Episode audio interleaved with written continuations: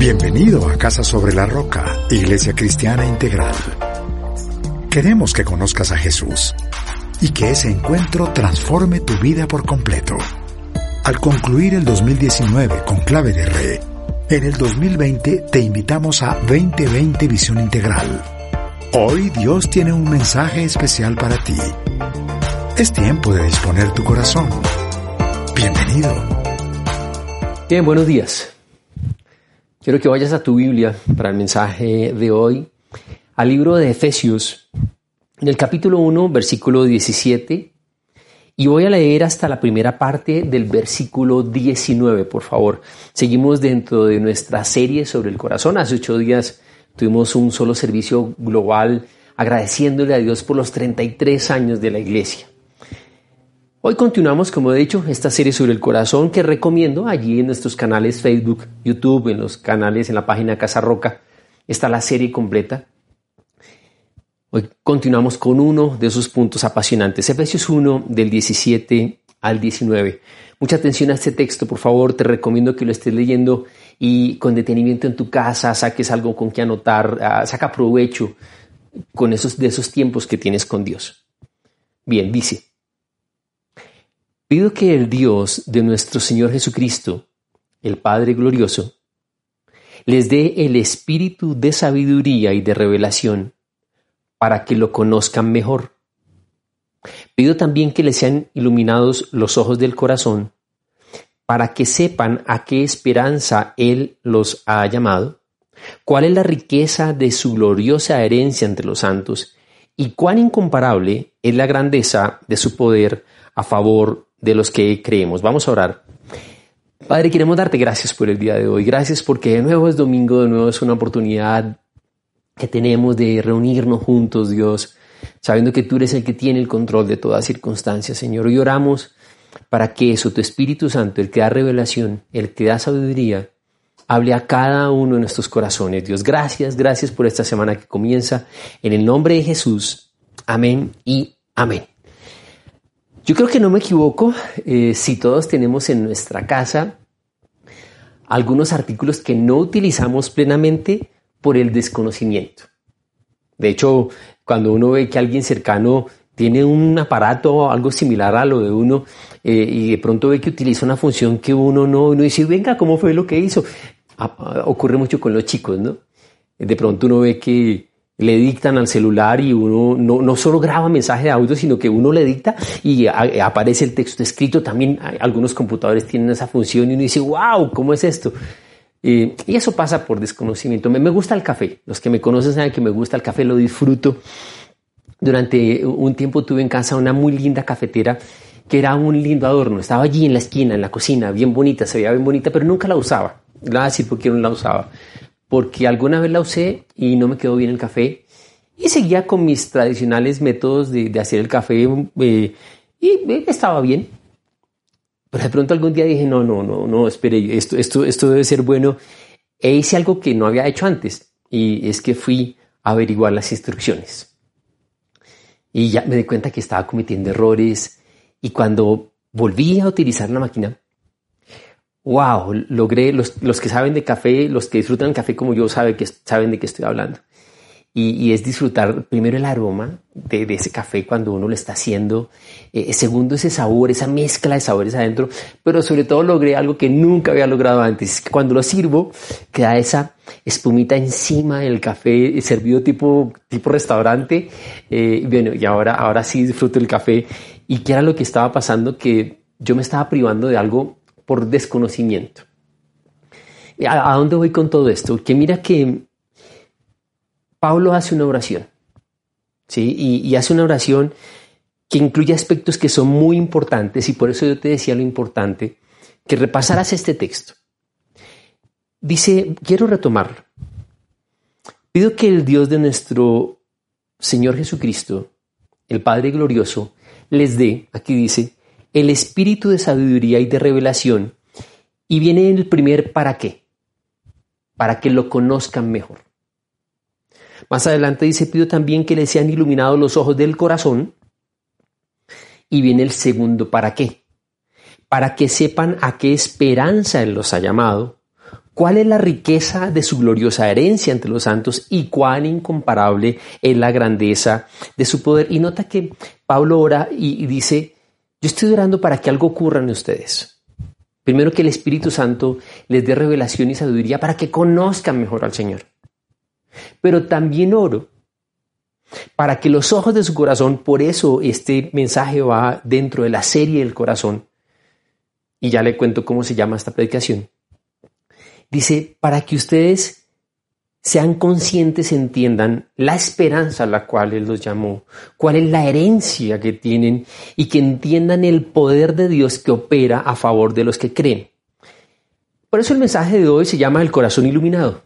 Porque uno de los temas que el Señor dice es, yo quiero que tu corazón, cuando dice los ojos de tu corazón, recuerde que cuando estamos hablando del corazón estamos hablando de nuestro ser interior, donde está el asiento de nuestras creencias, donde van las luchas de fe contra el temor, allí estamos hablando. Y la oración de Pablo, el tener un corazón iluminado, y esto no tiene nada que ver con las sectas, ¿no? No tiene nada que ver con yo soy el iluminado, no, tiene que ver con que nosotros entendamos. Pero para yo entender tengo que conocer. Yo conozco, entiendo y disfruto. Y, la oración de Pablo incluye eso. Dice, yo pido a Dios que el Espíritu Santo les dé sabiduría y revelación, el temor de Dios, que conozcan lo que no conocen sin, sin tener un tiempo íntimo con Dios, pero para que ustedes conozcan mejor a Dios. Y cuando yo conozco, dice, entonces pido que su corazón sea abierto, sea iluminado, para que ustedes entiendan. Pido que lo conozcan para que entiendan, que entiendan qué. Dice, para que entiendan que Él los llamó una esperanza. Amén. Y esta esperanza no solamente es para esta tierra, es una esperanza también para la vida eterna. Pero dice, también quiero que entiendan la herencia, es decir, las bendiciones que Dios tiene para ustedes. Amén. Pero también quiero que entiendan el poder de Dios, que siempre opera a favor de usted. Dice, y ese poder de Dios, y cuando sigue leyendo ese texto, habla que es el poder de Dios que levantó a Jesucristo entre los muertos. Y dice, es un poder que está por encima de todo principado, de todo ser, de todo lo creado. Bien, yo creo que el Señor resucitó a Jesucristo entre los muertos. Amén. Y el poder que resucitó a Jesús, dice, es el poder que opera a favor nuestro. Y entonces Pablo dice, yo quiero que tu corazón sea un corazón iluminado, un corazón claro, en el cual conozcas a Dios, entiendas quién es Él, entiendas qué es lo que Él tiene para ti y por lo tanto puedas disfrutar. Yo conozco, entiendo y disfruto. ¿Qué pasa si yo no conozco? Si no conozco, entonces no puedo disfrutar. Si no conozco, no entiendo. Yo conozco, entiendo y disfruto. Esto es como en las relaciones personales. Yo primero conozco a la persona, busco entenderla y disfrutamos la relación. Algunos matrimonios, algunos tienen problemas porque no disfrutan su relación. ¿Y sabe por qué no la disfrutan? Porque no se entienden. Y en parte porque no se entienden, porque no se conocen. Yo conozco, entiendo y disfruto. Y eso es parte de lo que el Señor me viene diciendo. ¿Qué pasa si no conozco, no entiendo y por lo tanto no disfruto. ¿Qué pasa si mi corazón es un corazón oscurecido, entenebrecido, ciego? Pues así vamos a andar. No, no, sabemos tomar decisiones, nos golpeamos, perdemos tiempo, andamos desubicado y hay un grave problema, un grave riesgo. Y es que Satanás, disfrazado como ángel de luz, viene a ofrecer. Y cuando uno está en momentos de necesidad, me ha escuchado muchas veces esta frase, tiene que tener cuidado porque cualquier oferta puede ser válida. ¿Qué es lo contrario un corazón iluminado? Es un corazón escurecido, un corazón que tiene problemas. Mira, quiero leer un evento que ocurre con Jesús y sus discípulos en Marcos capítulo 8, por favor, del verso 14 al 21, marzo, eh, marzo, Marcos capítulo 8. Viene diciendo, a los discípulos se les había olvidado llevar comida y solo tenían un pan en la barca. Tengan cuidado, les advirtió Jesús. Ojo con la levadura de los fariseos y con la de Herodes. Ellos comentaban entre sí. Lo dice porque no tenemos pan. Al darse cuenta de esto, Jesús les dijo, ¿por qué están hablando de que no tienen pan? Ojo con esto, todavía no ven ni entienden. ¿Tienen la mente embotada? ¿Es que tienen ojos pero no ver, no ven y oídos pero no oyen? ¿Acaso no recuerdan? Cuando partí los cinco panes para los cinco mil, ¿cuántas canastas llenas de pan recogieron? Doce, respondieron. Y cuando partí los siete panes con los cuatro mil, ¿cuántas cestas llenas de pedazos recogieron? Siete. Y entonces concluyó, y todavía no entienden. Mira el riesgo de tener un corazón oscurecido. Jesús dice, ustedes tienen ojos pero no ven, tienen oídos pero no escuchan. Porque el corazón está así oscurecido. Por eso Pablo, cuando hace esta oración, dice, yo pido que el Espíritu Santo de sabiduría y de revelación les permita a ustedes conocer al Señor, entender cuál es la herencia, cuál es la esperanza y cuál es el poder. Y mira que los discípulos habían caminado con Jesús, no solo habían presenciado los milagros, sino que se habían beneficiado de los milagros. Pero no entendían todavía. Y el Señor dice, a ustedes se les olvida todo. A ustedes se les olvida que acabo de hacer un milagro delante de ustedes. A ustedes se les olvida quién soy yo. Y un corazón oscurecido es un corazón de una persona entonces que no vive una vida plena, están llenos de dudas, dependen solamente de las circunstancias, olvidando quién es Dios y los milagros que Él ha hecho.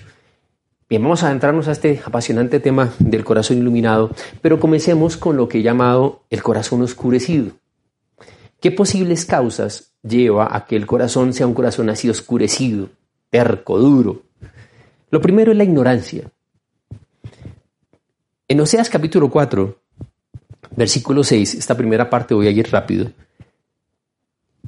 Dice, pues por falta de conocimiento, mi pueblo ha sido destruido. Esta es la persona que no conoce o que conoce parcialmente. ¿Recuerdas la oración de Pablo?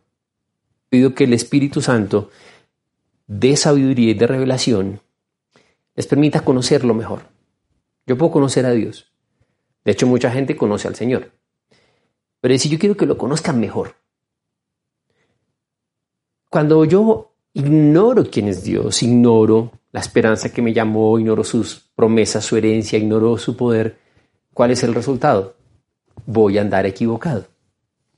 Y lo que dice el Señor es que mi pueblo fue destruido por falta de conocimiento. De hecho, muchas veces cuando uno comparte de Jesús a algunas personas, ellos dicen, yo conozco del Señor, yo he ido a alguna iglesia, aquí o allá. Pero cuando uno les pregunta, bueno, y cuéntame, ¿cómo es Dios? ¿Quién es Dios para ti? Háblame de los atributos de Dios. Y usted y yo escuchamos y la definición es totalmente errada.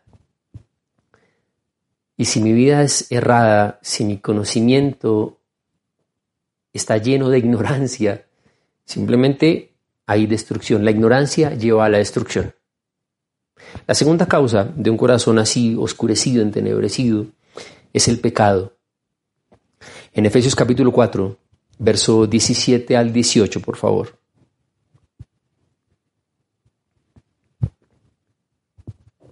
Así que les digo, y les insisto en el Señor, no vivan más con pensamientos frívolos como los paganos a causa de la ignorancia que los domina, ojo, y por la dureza de su corazón, estos tienen oscurecido el entendimiento y están alejados de la vida que proviene de Dios. ¿Qué hace el pecado? El pecado endurece el corazón.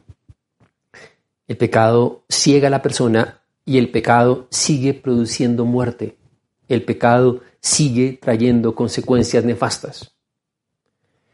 Y cuando el pecado es lo que llena mi corazón, simplemente la persona se dedica a la satisfacción de sus deseos carnales. Normalmente esa satisfacción va por fuera de la voluntad de Dios, convirtiendo esa satisfacción, esos deseos en el Dios de su vida. Es decir, solamente vive para satisfacer esos deseos y por lo tanto en su corazón no hay lugar para Dios. ¿Cuál es la consecuencia? un corazón escurecido. El Señor dice, ustedes a causa de la ignorancia, ya hablé de la ignorancia, y la dureza de su corazón, tienen oscurecido el entendimiento y hay una grave consecuencia y están alejados de la vida que realmente proviene de Dios. Y la gente cuando... El problema es que el pecado produce un placer, sí, pero es un placer temporal que finalmente hace daño. Y Satanás, la carne y el mundo son especialistas en decir que el pecado es que no hay problema, que es satisfactorio, pero la verdad es que cada vez me aleja más de la vida que Dios tiene para mí. Primera causa de un corazón oscurecido, entenebrecido, la ignorancia. Segunda causa, el pecado. Tercero, el engaño. Vamos a la segunda carta a Timoteo, capítulo 2, verso 24 al 26. Segunda de Timoteo 2, 24 al 26. Este versículo 24 hay que prestarle mucha atención. Dice, y un siervo del Señor no debe andar peleando. Amén, escucho por ahí.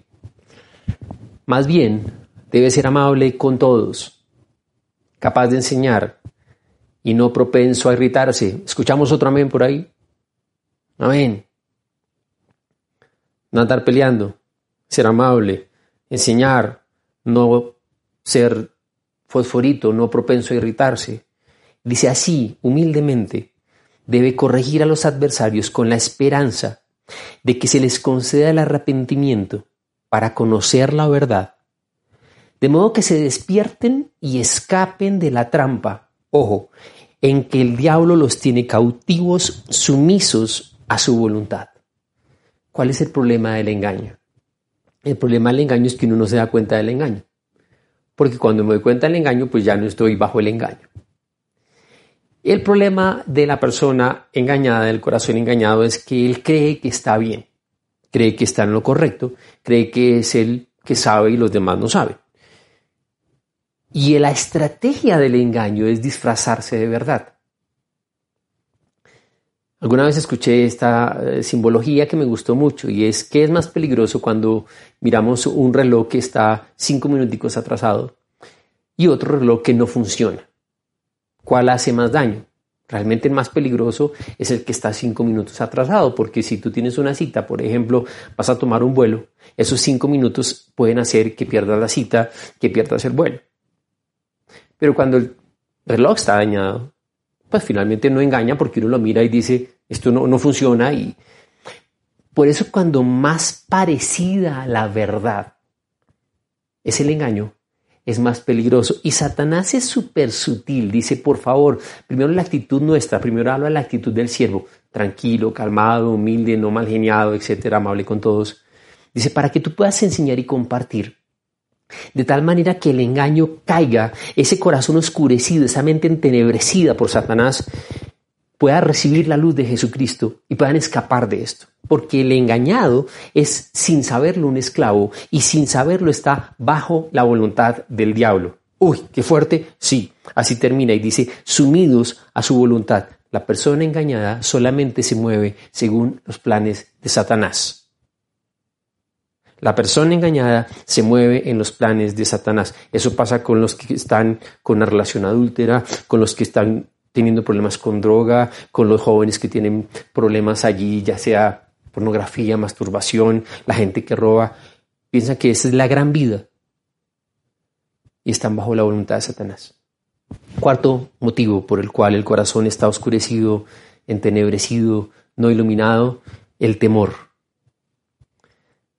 En la segunda carta, en el segundo libro de Reyes, por favor, capítulo 6, versículo 15 al 17. Por la mañana, cuando el criado del hombre de Dios se levantó para salir, vio que un ejército con caballos y carros de combate rodeaba la ciudad. ¡Ay, mi señor! exclamó el criado.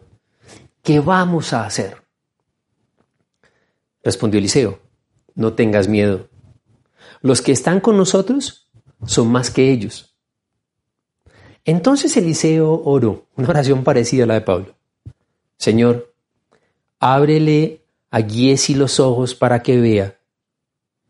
El Señor así lo hizo. Y el criado vio que la colina estaba llena de caballos y de carros de fuego alrededor de Eliseo. El corazón temeroso es un corazón cubierto por una nube oscura que no le permite ver a Dios, ni le permite entender, conocer, entender y disfrutar lo que hemos hablado ahora. Porque lo, que, lo único que ve son aquellas sombras que solo intimidan. Toda noticia lo asusta, una llamada le quita la paz, cualquier cosa le quita la alegría, se hunde por cualquier circunstancia. Y mira la frase del criado, y esto es lo que pasa con un corazón temeroso no sabe qué hacer. No, no, no toma decisiones, su, vida es estancada. El criado le dice al profeta, ¿y qué hacemos? El profeta que es espiritual, repito, así como Pablo dijo, lo que necesitamos es que Dios ilumine tu corazón. Lo que necesitamos es que tú veas, que tú conozcas a Dios, que tú entiendas a Dios y que tú disfrutes aún en medio de problemas. Repasamos. Cuatro motivos por el cual nuestro corazón puede ser un corazón oscurecido que no entiende. Primero, hemos hablado la ignorancia. Segundo, el pecado. Tercero, el engaño. Cuarto, el temor. Bien, vamos al segundo capítulo, que hoy le he llamado oración y revelación. Vamos a Jeremías 33, por favor, del 1 al 3. Jeremías 33, del 1 al 3. Pablo oró, y recuerda la oración, necesito enfatizar mucho el mensaje de hoy. Pablo oró, decía, yo pido que el Espíritu, el Espíritu Santo, les dé sabiduría, les dé revelación para que ustedes conozcan mejor al Señor. Pero también pido que los ojos de su corazón sean abiertos para que entiendan la esperanza la herencia, el poder de Dios. Pablo ora para que nosotros conozcamos, entendamos, disfrutemos. Pero esto no es una responsabilidad que recae solamente en, otros terceros que oran por nosotros. Jeremías 33, por favor, del 1 al 3 y mira este texto. Sé que te lo conoces hoy le, estoy compartiendo parte de lo que en esta semana eh, Dios me regaló en oración, en mis estudios. Eh, eh, esto, es una suma de todo esto que Dios inquietaba mi corazón. Mira lo que dice acá. La palabra del Señor vino a Jeremías por segunda vez, cuando éste aún se hallaba preso en el patio de la guardia. Así dice aquel cuyo nombre es el Señor, el que hizo la tierra y la formó y la estableció con firmeza. Verso 3. Clama a mí y te, responderé. Y te daré a conocer cosas grandes y ocultas que tú no sabes. Hay una frase que creo que es importante. Con la oración llega la revelación. Con la oración llega la revelación. Fue lo que Pablo oró y lo que aquí el Señor nos dice. Eh, reflexionaba en estos días, como le decía. Y, he notado que mis oraciones, me reía solo, mis oraciones normalmente, dentro de todo lo que hablo con Dios, hay una parte en la cual me gusta darle ideas a Dios. Me, me gusta sugerirle. Porque yo tengo un problema, X o Y, lo que sea, y entonces yo comienzo a decirle, Señor, tú puedes hacer esto, tú puedes hacer lo otro, y si usted y yo lo pensamos somos sinceros, lo hacemos con mucha frecuencia. ¿Y sabe por qué me reía yo? Porque le decía, Señor, yo soy el que necesita revelación. Y parece que yo creyera que eres tú el que la necesita. Yo te estoy dando ideas. Y yo creo que Dios dice, wow, gracias Mario, qué buena idea. Si tú no me lo sugieres, no se me habría ocurrido. Y yo me reía, le, repito, me reía, le decía, Señor, perdóname. Pero bueno, lo lindo es que cuando uno ora, expresa lo que su corazón tiene. Eh, y también noté algo. Noté que cuando oro, mucho de mi tiempo es hablándole al Señor de un futuro incierto y temeroso, de un supuesto futuro incierto y lleno de temor. Y en vez de escuchar sus promesas, y más bien escuchar Él, qué es lo que tiene para mí cuando Él a veces me revela cuál es su plan, por lo tanto cuál es mi futuro, yo le decía, Señor, esto es irónico. Yo pierdo tiempo en oración, no estoy diciendo que cuando uno ora pierdo tiempo, le estoy diciendo que a veces mis oraciones digo cosas que no son. Digo, Señor, ¿cuánto tiempo yo eh, estoy orando contándote supuestos? En vez de y era la realidad. Por eso Pablo ora y dice, yo quiero que ustedes entiendan, conozcan, entiendan y disfruten. Mira que Pablo, perdón, Jeremías está en prisión. Bien, Jeremías está en problemas. ¿Cuál es la oración normal cuando uno está en problemas? La, oración normal cuando uno está en problemas, normalmente uno, se mueve en dos, en dos áreas. Una, preguntarle a Dios, cuestionarle. Señor, ¿yo qué he hecho? ¿Pero por qué? Y la otra es que nosotros intentamos de alguna manera, abro comillas, convencer, chantajear al Señor de cosas como, Señor, yo te prometo, si esto cambia, eh, yo voy a servir. Eh, si esto cambia, definitivamente me voy a entregar a ti. Y de alguna manera es como eh, entre el cuestionamiento y el chantaje. Y sabes qué es lo bueno? Que cuando el Señor le habla a Jeremías, le dice, Jeremías, tú vas a orar así. Tú vas a clamarme a mí. Y mira que cuando le dice, tú vas a clamar, el Señor se compromete a tres cosas. Vamos que dos, pero son tres puntos. La primera, dice, clama a mí, ¿qué dice el texto bíblico? Y yo te responderé. Y dice, y te daré a conocer cosas grandes y ocultas que tú no conoces. Le he dicho, la revelación llega por la oración. Y aquí no solo es que Pablo dice, yo estoy orando para que el Señor les permita entender y conocerlo más, les permita entender la esperanza, la herencia, el poder de Dios, sino que aquí el mismo Señor dice, clama tú y yo te voy a revelar. Por eso siempre se ha dicho una frase que me gusta mucho, que cuando estamos en problemas, el tiempo más corto, la distancia más corta entre nuestro problema y la respuesta, la solución a este, es igual a la distancia entre nuestras rodillas y el piso. Y mira que el Señor dice, tú oras, yo te respondo, tú clamas y yo te revelo, cosas grandes y cosas ocultas. Hablemos de estos tres aspectos. En cuanto a la respuesta, lo nuestro es orar, lo del Señor es responder. El Señor siempre responde.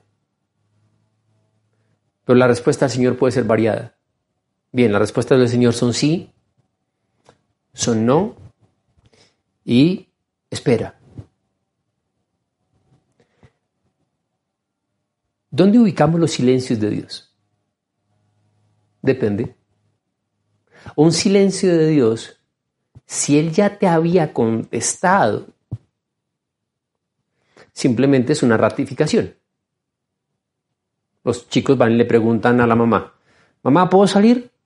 Y la mamá dice, no, no puede salir. El padre que está ahí en la sala escucha. Pero los chicos, como no aceptan un no, entonces van pensando que no se ha dado cuenta el padre y van a donde el papá. Le dicen, papá, ¿puedo salir? Él ya escuchó que la mamá le dijo que no. Y normalmente el papá guarda silencio. Y le hace una miradita como, y la miradita es, ¿qué te dijo tu mamá? Y ese silencio es una ratificación. Tú ya escuchaste. Muchas veces los silencios de Dios simplemente es, es diciéndome, yo ya te dije. Ahora hay silencios donde simplemente son una espera. Lo que pasa es que vivimos en un mundo desesperado, no todo lo queremos ya. Pero respóndame ya, pero me das permiso, sí, ya. Me estás pidiendo permiso de algo que es en un mes, déjame organizo, miro, no, respóndeme ya, que tengo que decirle a mi amiga, espérate. Dios tiene el derecho de decirnos que no. Dios no siempre me va a decir que sí. ¿Por qué? Porque Él no solo está preocupado como un padre alcahueta que malcría a sus hijos de decirme sí a todo. De hecho, muchas de mis oraciones, después las pensamos y decimos, Señor, yo, ¿cómo te, cómo te pedí eso? Él está más interesado en mi bienestar. Está más interesado en que lleve una vida alegre, en, que tenga paz. Dios está interesado en cosas que, que yo tal vez no entiendo, pero nosotros muchas veces intentamos forzar y convencer a Dios en nuestras oraciones. Como le he dicho, yo en mis oraciones le doy unas ideas a Dios buenísimas. De hecho, fue lo que hicieron Abraham y Sara. Señor, esto debe ser con Agar. Toda respuesta de Dios es motivada por el amor. Toda respuesta de Dios tiene una motivación, el amor. Por eso Pablo y por eso el Señor directamente cuando habla con Jeremías dice, por favor, quiero que tu corazón sea un corazón iluminado, que tú entiendas, conozcas a Dios, tengas esperanza, entiendas la herencia, la provisión, lo que Él tiene y entiendas el poder de Dios que opera a favor tuyo. Pero además de responder, dice que Él revela cosas grandes y cosas ocultas. ¿Qué, son las cosas grandes que Dios revela? Mira, lo primero que Él revela es su grandeza. En oración lo primero que conozco es la grandeza de Dios. Conozco la grandeza de su amor. Conozco un Dios que es omnisciente, todo lo sabe, que es omnipresente, que está en todo lugar, que es omnipotente, que todo lo puede, que es sabio, que Él es suficiente para mí. Como esa canción que nos gusta, última, pues es una canción relativamente nueva, dice Jesucristo basta. Una hace mucho tiempo atrás decía, contenerte me basta. Y lo primero que el Señor me revela, lo primero que el Señor ilumina nuestro corazón, porque recuerde que el corazón puede ignorar quién es Dios. El corazón puede estar lleno de engaño, lleno de pecado, lleno de temor. Y lo primero que Él hace es revelar su grandeza. Y ahí los ojos de mi corazón se iluminan. De pronto mi problema ya no es tan grande. Los hermanos de David no entendían la grandeza de Dios, ellos veían la grandeza de Goliat. David tenía un corazón iluminado y entendía la grandeza de Dios. Pero no solo revela la grandeza de quién es Él, sino revela la grandeza de lo que Él puede hacer, de lo que Él es capaz de hacer. Él es todopoderoso. Por eso tú y yo leemos la Biblia y vemos esos ejemplos donde abre el mar, lo que el Señor le dijo a los discípulos, cuando alimenté cinco mil, ¿cuánto sobró? Cuando alimenté los cuatro mil, ¿cuánto sobró? No recuerdan. Y yo miro no solo en mi vida, porque el Señor le dice a los discípulos, ¿no recuerdan? Y recuerda lo que Dios ha hecho en tu vida.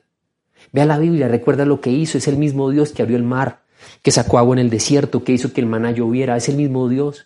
El mismo Señor que cuando el centurión se le acerca a Jesús y le dice, por favor, Señor, Di tu palabra, cuando tú dices tu palabra no tienes que ir hasta mi casa, yo sé que tú tienes autoridad, hay sanidad. Esta mujer que se acerca por detrás de Jesús porque está enferma y dice, si yo toco el manto de Jesús, yo voy a ser sana.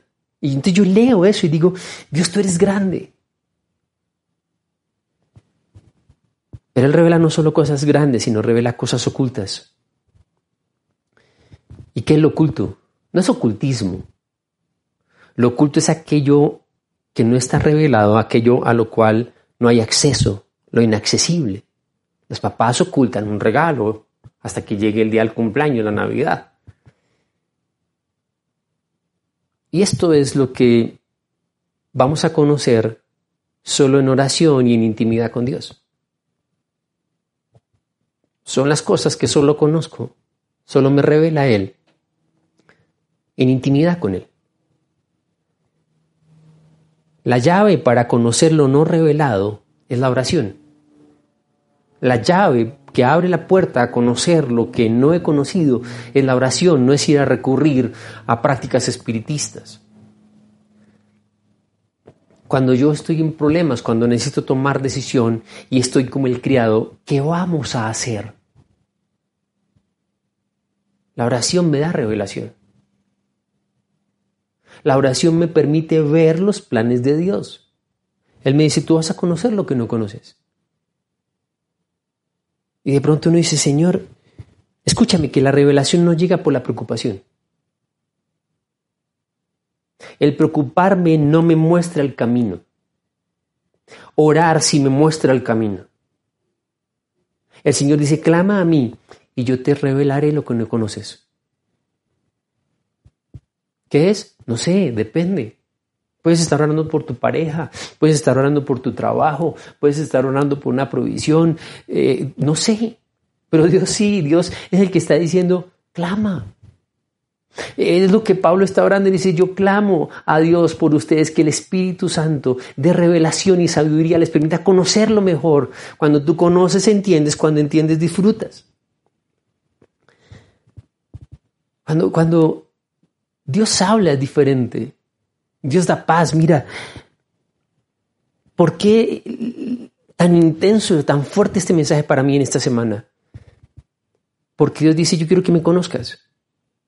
Yo quiero que entiendas quién soy. Entiendas quién eres tú como hijo de, Dios, los beneficios que tengo para ti. Yo te llamé una esperanza, yo no te llamé a, a sufrir. Quiero que entiendas que mi poder está disponible. ¿En qué se debe traducir? En que a pesar de pasar, atravesar momentos difíciles, yo estoy tranquilo.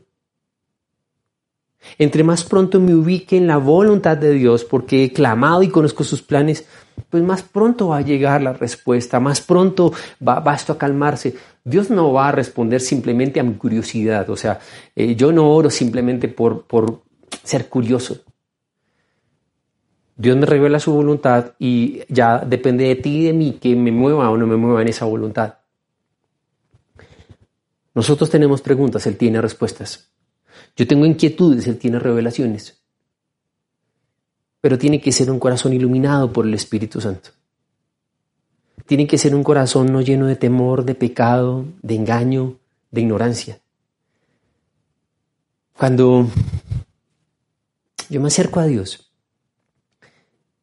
y mis vendas caen, es que cuando se comienza a ver claramente y comienzo a ver quién es Él, su grandeza, comienzo a verme quién soy yo como hijo de Dios y comienzo a conocer y a entender que me llama una esperanza, que me dice, la herencia está para ti, yo soy todopoderoso, mi poder, el que levantó a Jesús de entre los muertos, es el mismo poder que te ayuda a ti, amén.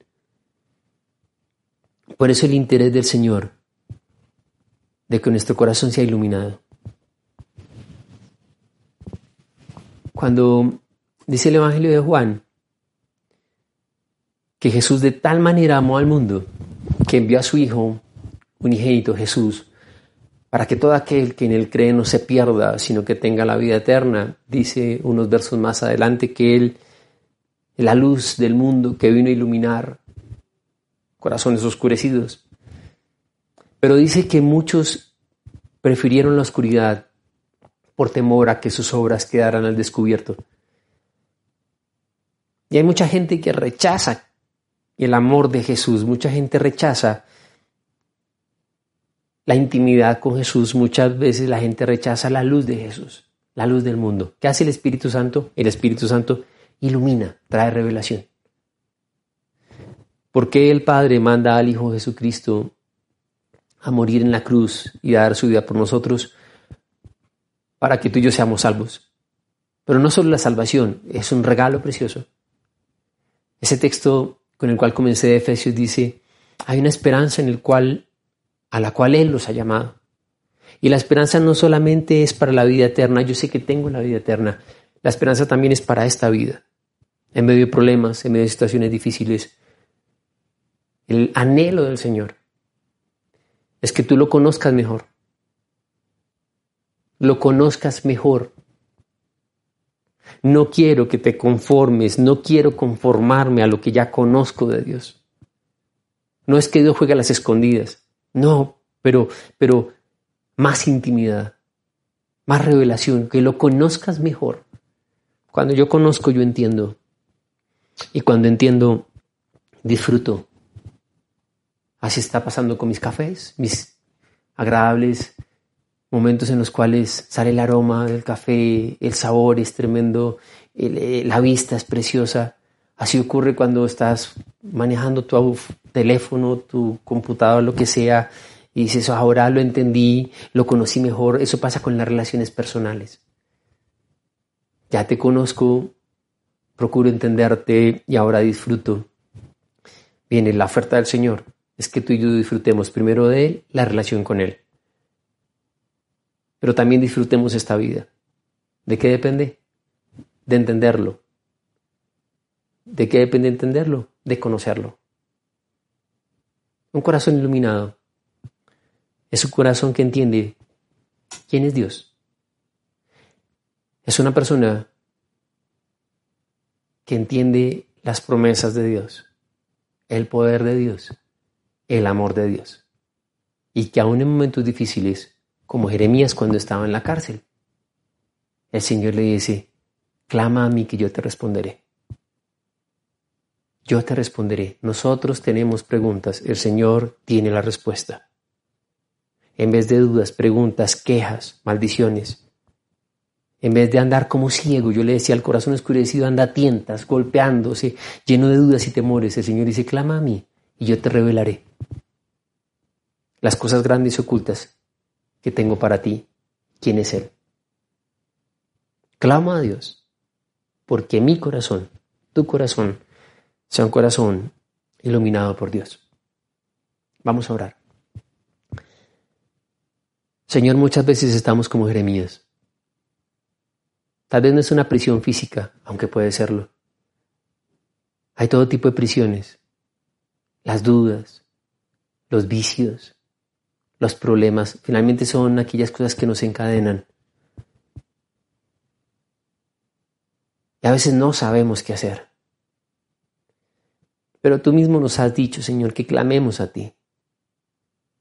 Y pido que el Espíritu Santo, no solo en este mismo momento, en esta semana, en estos días, Dios, en esos momentos de intimidad que tú tanto anhelas con nosotros, como te lo decía en estos días, Señor, qué pena que solo te doy ideas, sugerencias en mi oración. Solo te hablo de un futuro que ni siquiera es verdadero, son supuestos que me llenan de temor. Pero cuando clamo a ti, te conozco. Cuando la preocupación no es el problema, sino conocerte a ti, me encuentro con tu grandeza. Conozco que para ti no hay nada imposible, como llenas mis vacíos, como me das seguridad. Ese es Dios, ese eres tú. Pero también revelas el qué hacer. Porque tú revelas cosas grandes y ocultas que aún no conocemos, Señor. Yo te pido que a cada uno, en su matrimonio, a los chicos en su estudio, sus sentimientos, noviazgo, los planes que hay. Hay tantas inquietudes, Señor. Nosotros tenemos preguntas, tú tienes respuestas. Nosotros no conocemos cosas y tú lo sabes todo. Ilumina nuestro corazón, Señor. Que te conozca a ti. Saca todo engaño, toda mentira, Satanás. Perdona, perdona, Señor, el pecado. El verdadero amor echa fuera todo temor. Cuando tú conoces la grandeza del amor de Dios, tu temor tiene que desvanecerse. Así como oró el profeta, pido que le abras los ojos al criado para que te vea, para que contemples la grandeza de Dios. Es más grande que cualquier problema, cualquier noticia médica, cualquier deuda. Señor, que la ignorancia no sea lo que nos aleje de conocerte, de llevar una vida equivocada. Tú eres certeza. Espíritu Santo, muévete allí. Llena, llena, llena, llena de ti. Y saca toda venda. No hay tinieblas que soporten la luz, Señor. Ilumina cada corazón con tu amor, con tu perdón, con tus promesas. En el nombre de Jesús, Señor. Amén y amén. Bien. Ahora quiero invitar a aquellas personas que nunca han hecho una oración para entregarle su vida a Jesucristo. Tal vez tú has escuchado de Jesús. Tal vez tú tienes conocimiento de iglesias y de religiones. Pero es una relación personal con Cristo. ¿Puedes tú decir quién es Dios? ¿Cómo es Dios? Y todo comienza cuando tú haces una sencilla oración. He citado un texto de la Biblia, dice que de tal manera amó Dios al mundo que Él envió a su Hijo unigénito para que todo aquel que en Él cree no se pierda, sino que tenga vida eterna. La salvación no es por hacer obras, no es por asistir a una iglesia particular, es por creer en Jesús, que Él se hizo hombre siendo Dios y murió en una cruz por nuestros pecados. Quiero invitarte a hacer esta oración. Ahí donde estás, No sé si estás ahorita conduciendo tal vez, si es así, detén tu carro un minutico, oríllate. Si estás, no sé, transporte público, puedes cerrar tus ojos, estás en casa allí y puedes hacer esta oración en este momento. Quiero que la hagas. Vamos a decir así, Señor Jesucristo, en este momento abro mi corazón y te recibo en él como mi Señor, mi Salvador personal. Quiero conocerte, disfrutar de tu amor, de tus promesas. Perdona mis pecados. Y quiero que hoy mi vida cambie. Soy un hijo, una hija tuya. En el nombre de Jesús.